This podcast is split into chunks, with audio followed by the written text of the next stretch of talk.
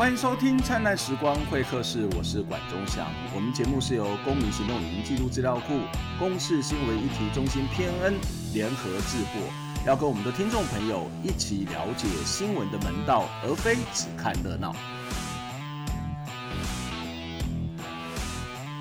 我想最近这几年，其实大家如果关心台湾的高等教育问题的话，你会发现有一个现象。这个现象呢，其实就是看到有很多的私立大学，它一间一间的所谓的倒闭，或者是又称之为退场。每次谈到这个问题的时候，大部分的人都会说：哇，这个是因为少子化的关系，因为少子化呢，所以这个人数变少了。人数变少之后呢，那当然这个学校没有办法去支撑它的营运，所以它只好一间一间的收起来。少子化的确是造成这个学校退场或者是收掉的原因之一，但是。只是因为少子化吗？还是其实有更大的问题是在于经营上面的不善，或者其他的因素？那即使已经因为少子化，或者是其他因素，学校必须要离开这个所谓的高教的环境，那么学生的权益怎么办？老师的权益怎么办？我们今天跟大家邀请到的是台湾高等教育产业工会的呃我们的组织部主任林博宜来跟我们聊这个话题。博宜你好，嘿呃，各位观众好，管老师好。我们刚刚其实谈到，在台湾的高等教育，其实从早期其实也不是太早了，大概有五六年前嘛，哦，就是比如说这个高凤啊，或者是这个呃永达。那包括亚太，还有像最近的道江、南农这几个大学，我们看到高教工会都花了非常心力在做某种的救援的行动。这个救援包括对于学生的权益、老师的权益，或者是整个学校在高等教育里面所扮演的角色，其实都花了很多的心力。那你们一定常常会听到一个问题，都是少子化。少子化似乎是一个不可逆的趋势，但是如果我们仔细的来看这几个学校的退场的原因，只有少子化吗？呃，坦白讲哈，从过去几间的案例来看，工会会研判啊，事情不只是少子化的原因。好、嗯，首先就是说，对于学校来讲啊，这过去几间退场的学校，我们一查询会发现哦，这些学校在退场后呢，他的董事会都没有解散，嗯，哦，都是拖延，短则三年，长则五年。然后，而且退场的时候，学校的资产通常都还达十亿元以上。也就是说，在学校要结束的时候，他们其实都还有一都还有对将近十亿元这么高额的校产。所以从工会的角度来看呢，学校的思考是说，少子化的确有影响，它的招生下降了。嗯哼。但是呢，它的总体的资产，它是思考是说，我不想要在招生下降的时候继续营运。嗯。那其实是因为制度有个原因，是因为我们目前私校吧，居然容许说。他如果不办学校了，他可以把学校直接去改办其他的事业。嗯哼，所以有些董事会他就动一个念头：假如办学现在不不赚钱，所谓的不赚钱，虽然私校应该是非盈利事业，但他的主观认为不赚钱，那我是不是干脆收一收，把老师赶走，把学生赶走，我自己去另做他图？那这种思考是把学校当做他私有财产一种思考了。但就是在这样的一个机制下面，或者这种主观的思考下面呢，他有一种动机，就是干脆可以。赶快，我开个记者会，就宣布说，请师生这学期结束就立刻离开。他也不顾老师的工作权益，也不顾学生受教权。嗯，对。不过你刚刚的说法，其实虽然在这个结束的宣布结结束的那一个阶段，他可能还有十亿的资产，但是刚刚谈到了整个的学费在减少，或是学员学生在减少，他的确可能会面临到一个他即将要面临倒闭的问题，甚至负债的问题。如果不这样子做，那他们为什么要去做这样的慈善事业？特别是对很多的私校而言，他们可能不竟然是。纯粹的为了这个教育的目的，即使是为了教育目的活下去也是很重要啊。哎，是哦，我觉我觉得事情还是回归私立学校它的应有的本质，就是说私立学校是私人捐助兴学，哦，他捐一笔钱说我要兴学，也是因为这个公益目的，所以政府可以给他补助，嗯哼，人民可以给他捐款，然后甚至他是免税的，学生可以缴纳学费。所以在这样一个非盈利的考虑下面，办学应该是他最主要，甚至可以说是唯一的目的了。嗯。那学生收进来了，他也可以选择不要招生啊。他过去他选择招生，其实就应该给学生有个基本的承诺。嗯。你有修业年限嘛？大学是四年嘛？嗯。好，你在四年内，我要保证你可以有继续可修到足以毕业。嗯。那像工会不断倡议的是说，的确少子女化，招生有困难，有的学校可能真的得退场，但他应该采取的手法呢是负责任的。例如说，我已经招进来学生，我要等到他毕业，我可以先停招未来的新生，但是等到已经既有的学生要进来等于至少他从入学到毕业四年的期间，哦，我安然来协助这些学生毕业。二来说，对老师来讲也有一个缓冲的时间，嗯哼，哦，就是他可以找别的工作啦，或者累积年资退休。三来呢，最后的确这个学校不幸哦没有办法继续经营了。学校的资产有剩余的话，应该是要回归到公有，由政府继续来规划。嗯嗯。你的意思是说，好啦，即使是纯粹的为了做生意，做生意也要有道德嘛。我们不需要把这个目标吊在一个非常高的这个教育的道德上面，至少回到一个生意的道德上面。你既然招收了学生，你就应该要负为他们负责任；既然聘了老师，你就应该按照法规来，这个包括他们的相关的退休或是薪水，也都应该要负责到底嘛。但是你的意思是说，在现在很多的这个退场的学校里面，这个道德基本的这一种所谓的道义的部分也都没有。真真的可以这么说，我们的确用最比较这个市侩的角度来讲，就是说做生意好了。嗯、我们常常比喻哦旅，我去参加旅行团，嗯，我也不会到欧洲旅行，旅行到一半被丢包，说因为亏损团员不够，所以你自己想办法去参加别的团，自己想办法回来。这连旅行团都不会出生的事情发生的事。那怎么会在教育他要招生，结果念了一年，宣称说抱歉，请你我学校就是要不经营了。嗯哼，对，所以他们在思考的这种作风，我觉得他一来当然说，主观上董事会想的是说我要尽全力的来保全那个资产，他把它想成那是他的个人资产。嗯、第二个说教育部也纵容，就是说董事会这么做的时候，教育部没有很明确说喊卡。你这样做呢是绝对违法的，你会被我撤换董事席次，解聘校长。嗯，嗯对他只他教育部比较是看风向球，如果有师生抗议了，他可能会出来讲一下话。但如果没有呢，他基本上放任董事会怎么做就怎么做。呃，不过即使是刚刚谈到一个，我觉得还蛮好的一个比喻，就是我们如果出去玩，然后跟旅行团，旅行团不会给我们丢包，但当然还是会有丢包的可能性啦。可是即使丢包，我们还有法律上面可以去规范嘛，例如说至少我们相关的旅游品质保险相关的保险，或者是呃我们所谓的消保会，其实也会有这样的一个相关的规定。可是。在台湾的这种高等教育，我们的主管机关，你的意思是说他不会主动的去介入，反而是要有人抗议，他才会去解决这个问题？哎，目前的确讲，主管机关他唯一在做的呢，就是说他去声称说我会辅导你转学，嗯，他等于不管是学校这个所谓办学的责任啦，他就说出了问题，那我辅导你转学。但客观来看，过去的经验吼，因为对于这些所谓比较弱，就是退场可能退场的学校。他的学生一般来讲背景都比较弱势，嗯，所以宣称辅导转学常常对他们来讲，因为他的工作、家庭，哦，或者说租屋就在那附近，对，哦，他没有办法说转就转的。光是说像永达原本在屏东，教育部有时候会说请你们转去高雄，结果后来三年后统计呢，六百多个学生真正三年后能完成学只有三百多个，嗯哼，也就是说将近有四成的学生都因为这个强迫转学。就失学辍学，还背了学贷进社会，什么都没有。所以就是我们觉得这个所谓教育部，你要核准他招生，你要课予学校责任跟义务。嗯，好，你既然可以收学费，你就要有办到底的心理打算，不然那你就不要招生。嗯，好，这个才会让考这个学生和家长不用处在。担心我会不会踩到地雷学校的那种情绪里面，嗯，这个的确是国家的某种程度也是一个信赖保护或者是一个保障。那刚刚特别谈到的是，在我们看到很多的学校目前退场的大部分都是科技大学，而这科技大学，特别是在非都会地区的科技大科技大学，它其实有很高比例是当地人在就读的，是哦，包括像这个嘉义啊，或者是高屏东啊，或者很多地方，为什么一就读，是因为他们可能本来就是处在于偏乡，刚你提到在经济上面。相对之下比较弱势，所以他们会在自己的学校住进的学校就读，嗯、同时他也可以未来可以贡献在这个区域。嗯，嗯，可是现在这种做法是把它砍掉了，那不然后强迫他去转学，转学之后他的增加的是他的成本。嗯，那即使他到了别的乡镇之后，他不见得会回来。嗯，我们一直在讲说，台湾的城乡差距很严重，这一种所谓的呃大学退场，如果不好好的这个维持，其实还是会让这些人到都会地区，不只是增加他的成本，可能对于当地的这个所谓的产业发展、生活发展，都会造成一些负面的影响嘛。这个完全客观来看就是这样。我们过去经验来看，吼，退场刚刚讲几间学校，永达、高凤都在屏东，对，哦，然后后来的像是高美啦。南龙在这个呃盐水哈，然后这个亚太在这个头份，都是不是那么都会去的地方。嗯、那呃，我们也客观，因为每次这些学校要退场的过程，我们会去协助老师跟学生，就会到学校附近走动。嗯、你会看到那些所谓凋零、凋敝、社区凋敝的现象，嗯，包括说本来大学周围会有很多开小吃店的。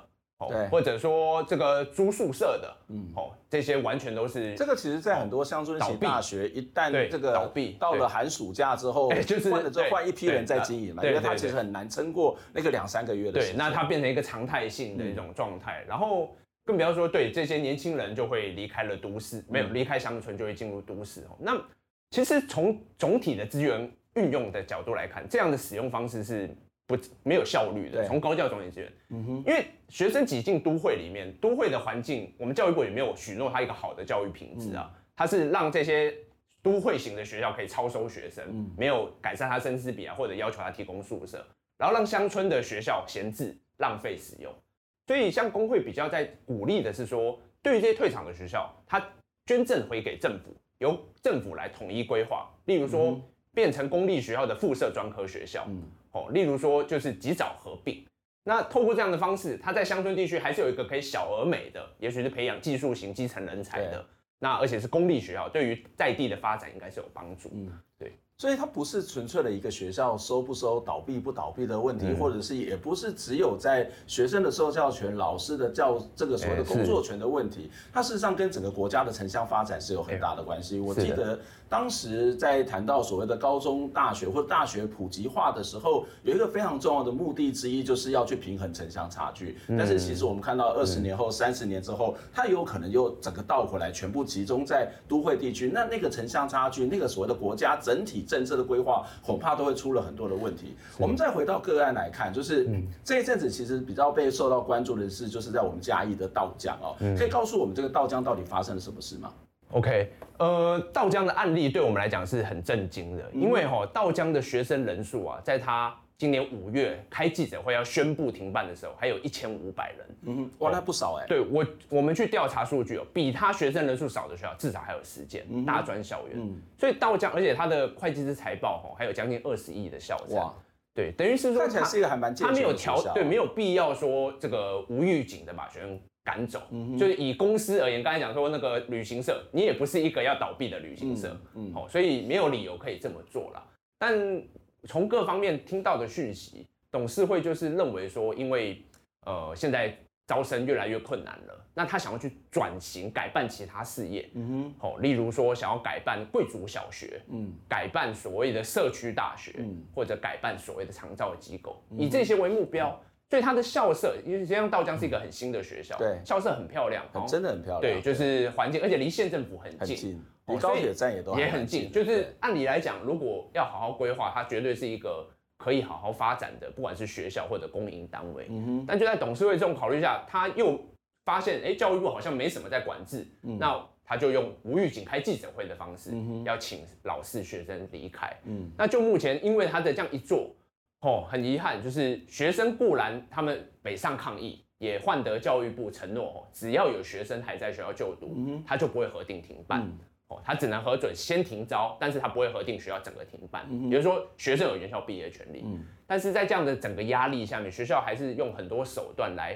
呃劝退学生，嗯，然后也劝退老师。有的时候是先逼老师离退，然后告诉学生说老师已经走了，请你们也走。嗯，有时候是告诉学生说你再留下来念，你也没有机会毕业哦。嗯，哦，你你可能没有办法，今年就是最后的毕业。对，他这么就是说今年像今年是一零九学年度。他就说，今年是最后的毕业典礼，嗯，哦，再延后下去，我那个听起来心里对，听你就很好，惶恐，恐，对，对，那这些学生通常就真的比较弱势，所以他的资讯哦也未必那么充分，对法规不不会那么了解，嗯，所以很多人像一千五百人，现在大概只剩两百多的学生，那其他人去哪里？毕业了还是跑到别的学校，或者是？诶，通常就是被转学到其他学校，但究竟就是他们到底被转学后，例如说学分能不能抵免，然后受教的环境，他的经济成本如何负担？嗯，就我们了解，目前教教育部是没有连追踪管考的措施都没有，所以教育部也不知道这些学生跑去哪里，或者是他发生了什么事，他的受教权、他的权利是不是完整？对，他们顶多知道说会转到什么学校，因为他们有会做一个媒合，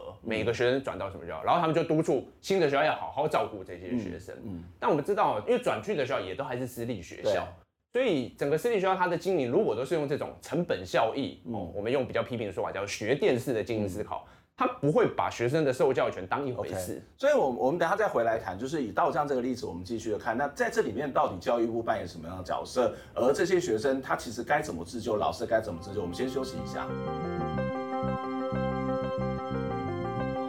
道江管理学院今年五月突然宣布，一零九学年度起停招停办，上百名学生组自救会抗议，向教育部陈情，要求原校毕业。教育部也承诺，只要学生还没有毕业，就不会核准。经过三个多月时间，在校师生出面指控校方阳奉阴违，使用各种手段恶意逼退师生。硬凹我授课时数不足，我原本是在十学分就足的嘛，结果他说我只有九点五，那我自己核算是十四学分。在上个礼拜三就是发出通知，就是说反正我二月一号我就是要支遣你了，已经不照课纲走了，想要特别去上的课必须要。他们自己去联署之后，他才能去上那个课，不然他没有办法上课。高教工会召开记者会揭露，依私校法第四十二条规定，道江管理学院临时的代理校长任期已超过六个月，已违反应该另行遴选，但校方不断以没有适当人选推脱。高教工会呼吁教育部应该全面监督道江，推官派代理校长，维护在校师生权益。教育部始终都只是发函给学校。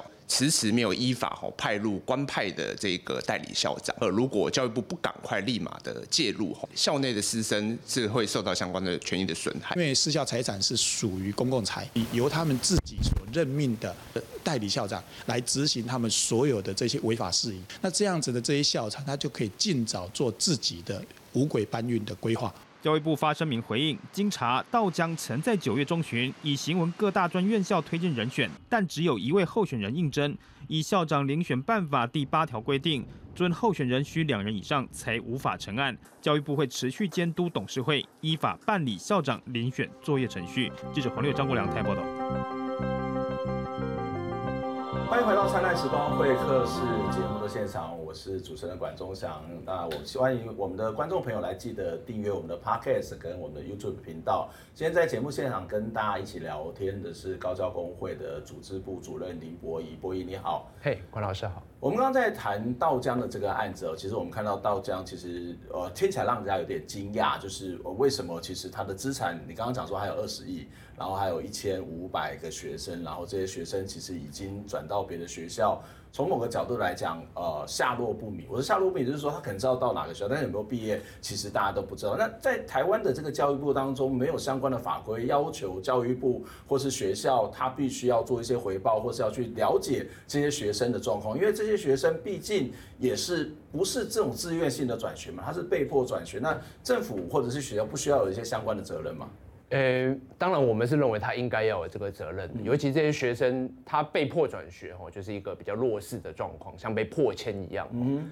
但是截至目前为止，历来的这五间退场的学校，就我们看到教育部还没有建立这种机制，五间的都还没有，对，都还没有这种机制。那么他们的想法大概是最简化的，就是说我转把他转到什么学校，那就是那个学校的事情了。那至于他这个学生到了那一间新的学校，会不会又遇到问题，那是。交给学校的自己查核来解决。嗯，所以这一块过去变成我们是，甚至工会都是要透过原来学校的老师，如果跟学生有建立一些关系，对，他才能做一些追踪调查。嗯，像我们永达的这个分部的召集人，他是建筑系的。嗯，有的学生转学了以后呢，因为那个科系可能名称不叫做建筑，可能是空间或者什么，会影响到学生考执照那个建筑师的权利。那他还是要去协调吼，教育部协调相关的单位。帮他们开设专班，才能够让他们继续保有考证照的资格。嗯，所以很多这种，因为涉及到迁徙，会有很多复杂的问题，学分承认啊，考证照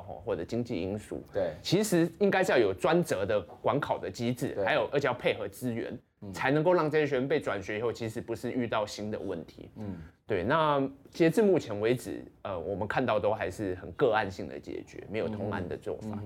不过，呃，刚刚也提到了，在永达这个案子，呃，在稻香这个案子上面，其实也看到老师跟学生都站出来，然后呃，也有一些抗议。后来校方的态度有转变吗？因为我记得校方也曾经说过，并没有这些停办的计划，不是吗？呃，很遗憾吼，就是在我们看来，校方是对外说一套，私下又做一套。怎么说？在今年他们原本五月份宣布说要停办嘛。那因为我国学校停办是要教育部核准的，那师生去教育部抗议，教育部马上就说有学生还在就不可以停。但是学校并没有终止他的计划。就像我刚才讲说，六月份办毕业典礼，他现在对学生讲说，还在校学生说，今年是最后一届毕业典礼。嗯、后来九月份已经开学了哈，在选课上面出现很多新的问题，例如他学校原本居然是要各个科系哦，只准开一门选修课。嗯。大家知道说大学学生选，选修课，对一个系只能开一门选修课，那这样的基本的学分应该是不够的，不是吗？哎、欸，对，我们也感到不可思议。不但学生选课会出问题，老师开课也出问题，对，因为开不足基本授课时数。对，所以这种是在学生又跑去找教育部向立委陈情，才逼死学校哈，把这个只能开一门选修课加挂一个叫做，如果你们觉得不够，学生可以联署。哦，五人以上联署要开什么课，我再来考虑。嗯哼，那这就变成是一种例外的做法。嗯，那在工会来看是很荒唐的，因为教育部实际上是有规范哦，尽管你的学校科系停招了。哦，没有新生，因为还有二三四年级的学生，嗯，一个系在停招第一年至少还是要聘足五名的师资，嗯哼，那每名老师至少可能开九到十学分，哦，所以综合来看，不可能说选修课只开一门啦，嗯哼，但道江就用一种这种技术性的方式，第一个他先把老师的员额已经大砍，有的科系甚至只剩一个老师，对，好，那。有大量的学生。第二个，他甚至就是还有老师的状况下，他不让他开足课，嗯哼，所以他想要用让你开不足课的方式，一来逼走学生，嗯，二来让老师授课时数不达基本终点，可以逼走老师，嗯哼。除此之外，过去还发生过把在校学生要求他们迁徙宿舍到一个。环境更恶劣的宿舍，嗯、是从四人房迁徙到六人房。嗯，那么怎么看吼？一个学校学生都大幅减少了，没有道理要去住在环境更差的地方，到一个更拥挤的地方。那也是学生抗议了以后、嗯、才说迁徙过去，但是还是维持原来吼一个房间不用住那么多人的做法。嗯，那种种因素来看，我们的感受就是说，学校它其实已经是一个想要无心经营了、无心办学的状态。那教育部却是放任他，例如像学校的代理校长，对，洪大安校长，从这个去年的五月代理到现在，嗯，按照教育部的法规，代理上最多只能代理六个月，嗯哼，哦，也就是说，在今年，所以这样已经一年半的时间了，对，现在已经从去年十一月就开始，已经是属于违法代理的阶段，到现在已经超过一年了，嗯，那教育部只是用公文往返，哦，嗯，还告诉学校说你要赶快定期，你要赶快办校长遴选哦，嗯哼，然后学校就回复。这个教育部说啊、呃，我们想要办遴选，但是选不到任何人，哦、嗯哼，就这样子拖延，已经拖延超过一年。嗯、那这位代理校长呢，他就在这段期间里面配合董事会做尽这种可以说是要清空师生的动作。嗯，对，那当然他一定也是得到董事会的信任，哦、所以尽管他没有校长的资格，哦，他还是来可以做代理校长，一直延续到现在。嗯，那主管机关对这种状况，他既没有按照施教法赶快去，嗯、他按照施教法，像在东方设计科大就发生过。可以由官派校长，嗯，在代理校长预期了，对赖鼎铭现在当监委，他之前前一个工作就是在东方科大当代理校长，嗯，对，然后教育部当然代理校长期间就来完成选任新的校长的遴选的过程，那这两件事情教育部目前都没有积极。教育部可以不这样子做吗？就是这是法规已经规定的嘛，是不是？是没有错。教育部这样子做，那就直接去监察院去检举教育部就好了。欸，的确是这样，所以教育部在打一些模糊的地带的球，吼，就是说私校法的规定。超过六个月以上，的确就是要聘所谓的要赶快选任新的校长。嗯哼，那教育部用的话说，我有行文叫学校选啊，嗯，然后学校回说，我有要选啊，但是一直就选不出来啊，用这种像是隔空喊话、踢皮球，对，踢皮球一种官僚手段来规避法令。那当然在工会来看也是违法，但是他就是用一些公文书的方式来演。制造好像他有在做事的表象，不过工会好像也有更积极的做法，就是你们找了这个谢青龙老师去参选校长嘛？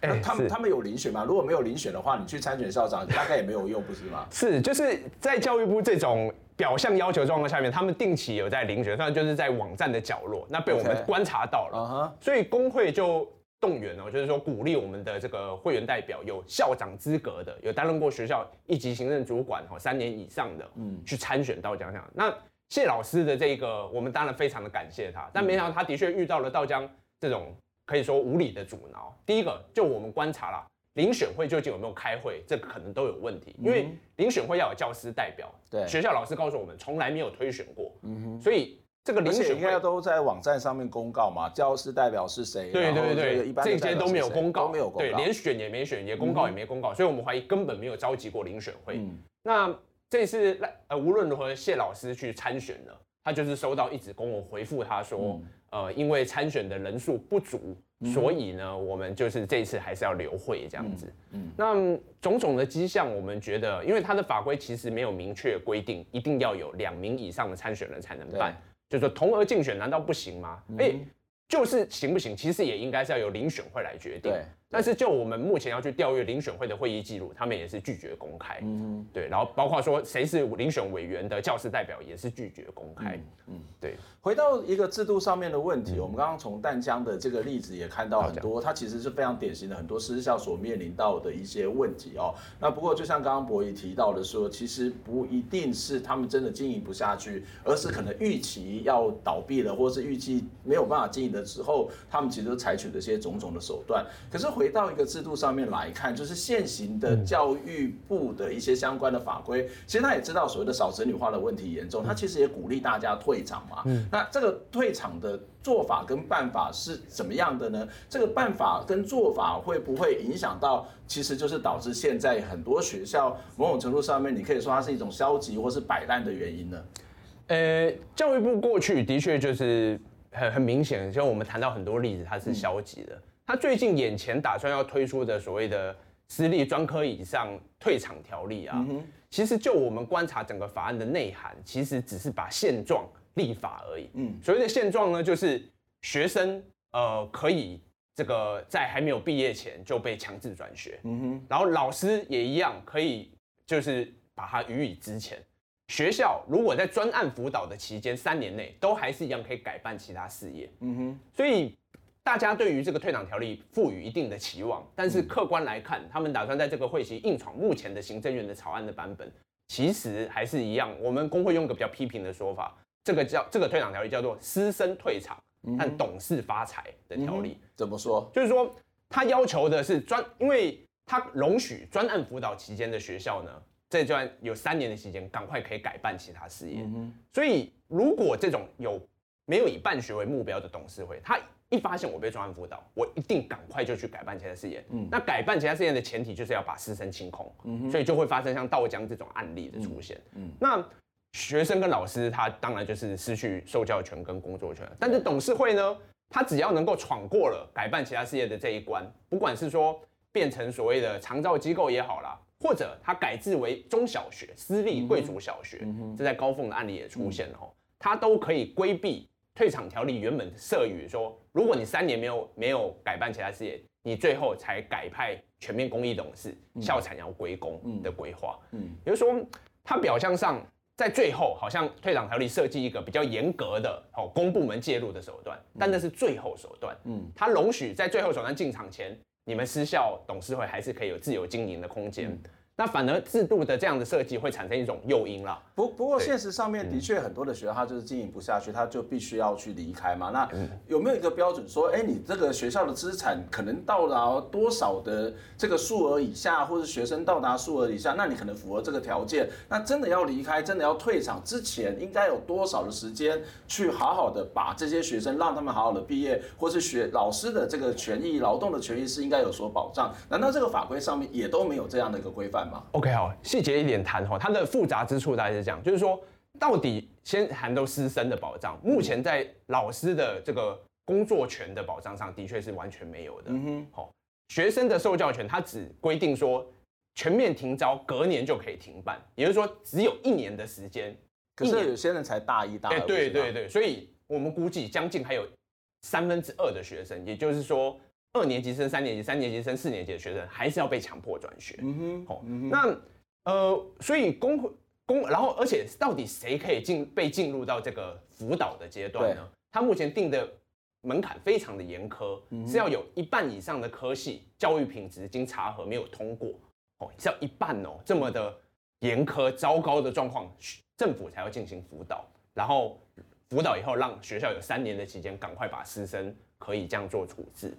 所以总体而言，我们来看，就是它的设计在这方面对师生的保障不够，然后对于校产归公的这个规划不够，对于政府及早介入，要给予他实际的措施来帮助学校，这也不够。嗯，最后一个问题想请教，就是面对这种退场的方法，另外套的说法，就是那就鼓励合并嘛，不管是私校合并也好，或是公司合并也好，那这个其实可以让这些私假设是公立学校跟私立学校合并，那当然可能有些公立学校的学生老师也许不愿意，但是从一个刚刚谈到的资产的角度，或者从受教权的角度来看，它其实也是慢慢的去协助这些所谓的学生，或者是老师，或者是这个学校能够有一个比较正常或者是有序经营的可能性，这样不好吗？还是这个主张有什么问题？诶，的确，工会吼是相对期待哦，因为在台湾公立学校毕竟有政府的强烈的管制啦，它在法规或人员的这个法制上都相对成熟很多。那这些遇到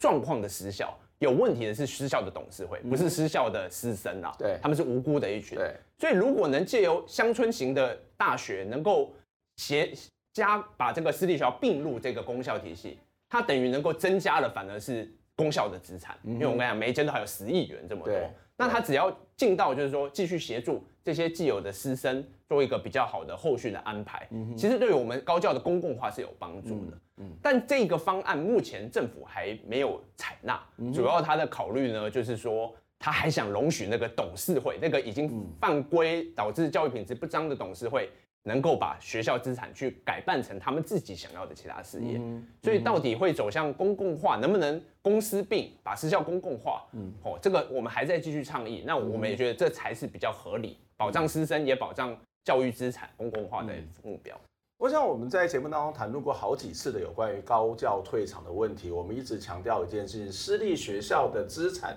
它绝对不是一个董事会，因为它至少还有国家的过去的补助，不管是土地的补助也好，或是经费的补助也好，它还有学生历年来学生交的学费。光是从这个资产来讲，它绝对不会是一个私人的企业或者私人所拥有。那么，它已经投入了很多的学校的呃学师生的师生的资源、学生的学费，或者是国家的资源，怎么去好好处理私校问？问题，我想是一个非常非常重要要去考量的地方。今天非常谢谢呃博弈来接受我们的访问，希望下次有机会再来跟大家更深入来讨论台湾高等教育的问题。我们下次再见，拜拜。